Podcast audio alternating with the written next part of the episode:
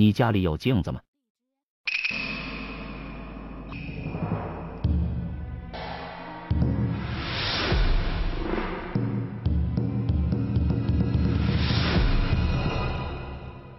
毕业之后来到这个城市已经有快两年的时间了。毕业的时候曾做过推销员，拉过业务，最深切的感受就是人情淡漠的像一杯白开水。后来进了一家外资企业，现在已经成了人力资源部的一个小经理，在别人的眼里也算是白领一族了吧。时常在夜深的时候，我在坐在电脑前继续着自己的工作，没有亲人的关心，没有朋友的问候，寂寞便侵蚀着我的心灵。玲是个乖巧的女孩，大学毕业才不久，进入公司之后，她成了我的助手。玲来了之后，我感觉自己的压力变轻了不少。她是个很得力的帮手，也是很知心的朋友。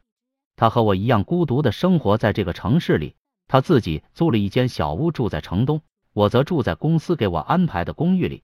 我曾经几次叫玲搬来和我一起住，也好大家有个照应，但是她坚决不同意。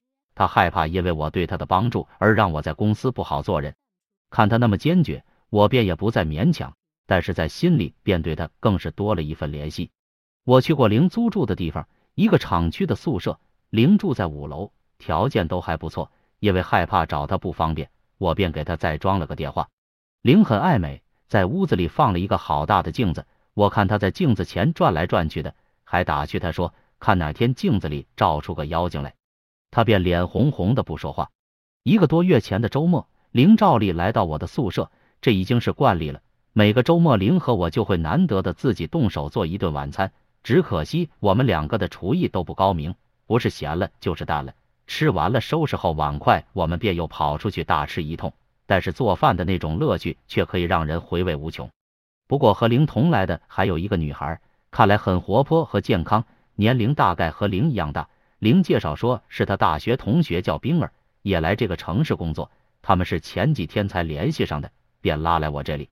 我很高兴又多了一个伙伴加入我们的行列。最开心的是冰儿比我们都能干，还能做一手好菜。那天晚上我们真算是尽兴了。为了欢迎冰儿的加入，我们还特意买了一瓶红酒以示庆贺。冰儿很可爱，和林的文静比较起来，完全是另外一种类型。后来的几个星期，因为有冰儿的加入，我们的聚会便显得活跃了许多。他总能想出许多的小花招来逗人开心。冰儿来了两个星期之后，便没有再来了。我问玲儿怎么回事，玲不摇摇头说不知道。我想或许是忙吧，便也就没有在意。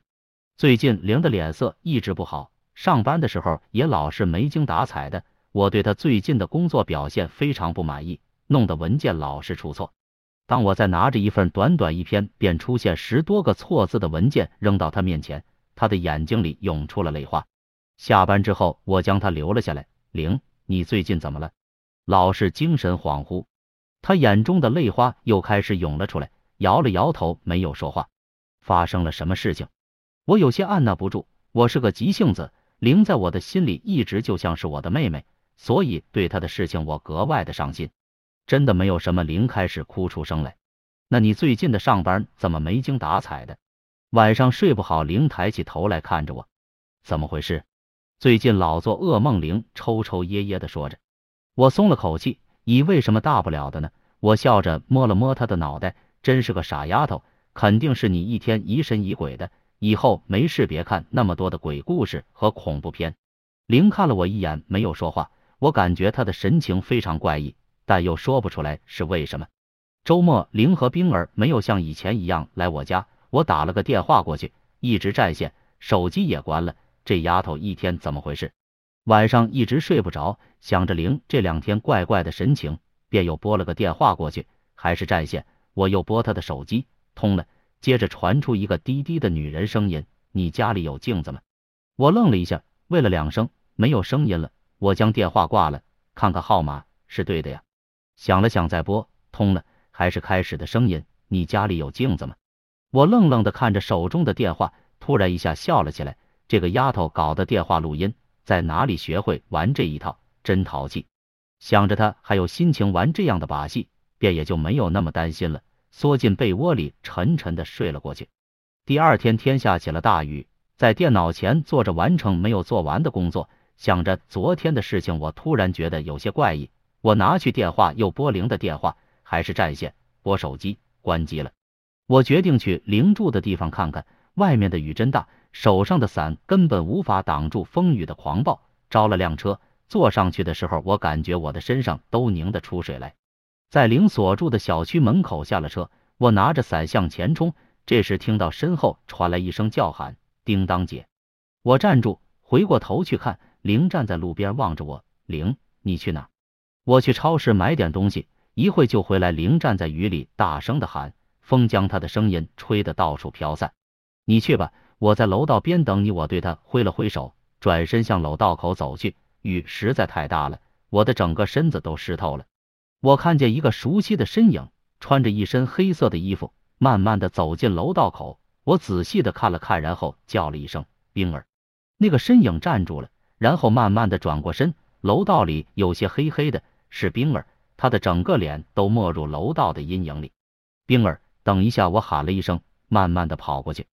冰儿站着没有动，突然悠悠的说了句：“你家里有镜子吗？”“有啊，你来过我家的呀。”冰儿没有再说话，转过身向楼上走去。我奇怪的望着他，然后追上去。冰儿，等等啊！我转过楼道，楼道里空空的，什么也没有。我一口气冲上五楼，还是没有人。我低低的说：“怎么回事？真是见鬼！我明明看见冰儿的呀，怎么一下子不见了？我想他可能就住在这幢口里，然后开门进去了。”摇了摇头，真是小气，看我站这里也不招呼我进去坐坐。灵提着大包小包的东西回来了，我帮他接过手上的东西。灵，冰儿也住这幢楼。灵一下抬起头来看着我，什么？我感觉他的声音有些急促。冰儿啊，我开始看见他了。就在楼道口啊，他上楼来了，我还叫他来着，他还和我说话了呢。可是，一会就不见了。我说他关门进屋的时候也不叫我，铃半天找不到钥匙，我伸手将钥匙抓过来打开，我才走进屋，铃就砰的一声将门关上，关门的声音把我吓了一大跳。我纳闷的看着铃，怎么了？是不是和冰儿吵架了？我开始看见他，还以为他来找你的呢。铃慢慢的将口袋里的东西向外拿。我探头看他的卧室，乱糟糟的，这可不是平日的灵啊！我一边收拾着他乱七八糟的东西，一边埋怨：“你看你一个大姑娘，还不知道收拾自己的房间，乱成这样，都没办法住人了。”我想起开始冰儿对我说的话，然后抬起头望着灵灵，你说奇怪不奇怪？开始冰儿看见我的时候，问了我一句话：“怪怪的。”他问我：“你家里有镜子吗？”他去过我家的呀。神神秘秘的，我笑着摇了摇头。灵突然大声的吼：“你有完没完？”我惊愕的抬起头望着灵，他的脸色苍白，全身不知道是因为被雨水淋湿之后有些冷，还是因为气愤，身体不停的颤抖，他的嘴唇哆嗦着，眼睛里开始涌出泪花来。我走过去摸了摸他的手，他的手冰凉。转身走进屋，我拿出两件衣服，一件扔给他去换上吧，然后宽容的对他笑了笑。他毕竟还是个孩子，他低着头接过衣服，对不起。我拍了拍他的肩膀，拿上另外一件衣服去房间里换上，开始慢慢的帮他收拾东西。我突然发现他的电话是拿起来的，没有放好。我将电话放好之后，摇了摇头，难怪打不通呢，真是马虎。将屋子里的东西收拾好，我仔细的打量自己的成果，到处摸摸擦擦，然后觉得满意了，才坐下来喘气。灵一直站在旁边不说话，怯怯的样子很让人怜惜。我将他的手拉过来坐下，你看你电话也不放好，最近老是精神恍惚，要是身体不舒服就要给我说，知道吗？灵点了点头。我突然看见他的梳妆台上放着一封信，伸手拿过来看，还没有拆封，上面没有邮戳。我顺手递给灵，谁写的呀？这么神秘。灵望着我手上的信，一脸茫然，不知道啊。哪来的？就在你梳妆台上拿到的呀！你不知道？我看你最近真是糊涂的不轻呀！灵接过信，轻轻的拆开，我发现他的身体在开始慢慢的颤抖，然后呼吸开始沉重起来。看完信，他将信用打火机点燃烧掉，然后一直呆呆的坐在那里不说话。我没他的举动搞得有些晕晕乎乎的。怎么了？灵没有说话，还是呆呆的坐着，他的神情让我有些害怕。怎么了？发生什么事情了？有事情你说出来，我可以帮你啊。铃想了一会儿，突然抬起头来看着我：“你真的愿意帮我吗？”“对呀，只要你说出来，我能做的都可以帮你。”灵叹了口气：“其实也没有什么事情，你能够陪我做一些，陪我说说话，我就很开心了。”我望着他点了点头：“我本来就是来看你的。”灵悠悠的望着我，我在他的眼睛里看到一种奇异的东西在闪动。我给你说个故事吧。故事？是啊，反正我们坐着也没有事情。说个故事完，林说完这些话之后，突然有些轻松。我不明白他现在怎么又开始有心情说故事了。不过我还是点了点头，只要他开心，管他说什么呢？听个故事也没有坏处。林望了我一眼，然后轻轻的说了起来：有一个女孩子，一个人独自在一个城市里生活，因为孤独和寂寞，她很希望有一个朋友来陪伴自己。后来有一天，她在街头偶遇她大学的一个同学，她觉得很开心。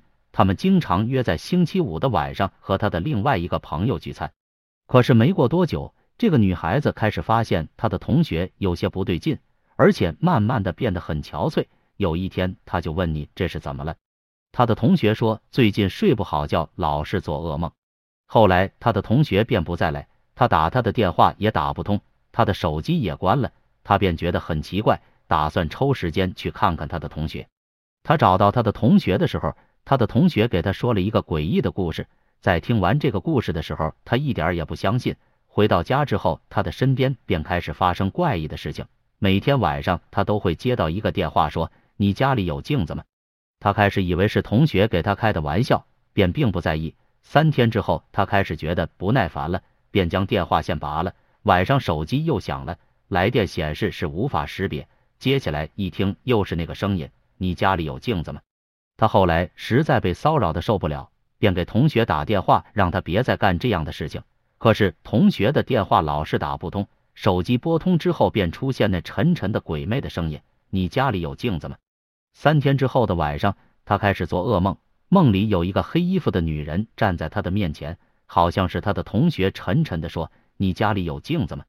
他以为是白天想多了，晚上才会做梦。第二天。他便打电话去同学的单位找他的同学，结果听到说他的同学已经割腕自杀了。然后他的身边便发生了一连串怪异的事情。灵说完之后，抬起头来看着我，我不禁打了个寒战。灵的眼神好怪。然后呢？我咽了咽口水，这故事太诡异，他就好像在说我和灵冰儿的事情一样。然后，灵望着我没有说话，笑了笑。对呀。然后你自己会知道的。灵的语气有些阴森。我怎么会知道？不过我还是没有再问下去。这听起来有些吓人。我想起了灵的电话里响起的：“你家里有镜子吗？”灵望着我，突然笑了起来。看把你吓的！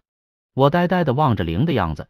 灵指着我，笑得眼泪花都出来了。这么一个小故事也能把你吓成这样？我明白自己被灵耍了，使劲的推了他一把，然后我也跟着和他笑成一团。但是我却始终在心里感觉到了隐隐的不安。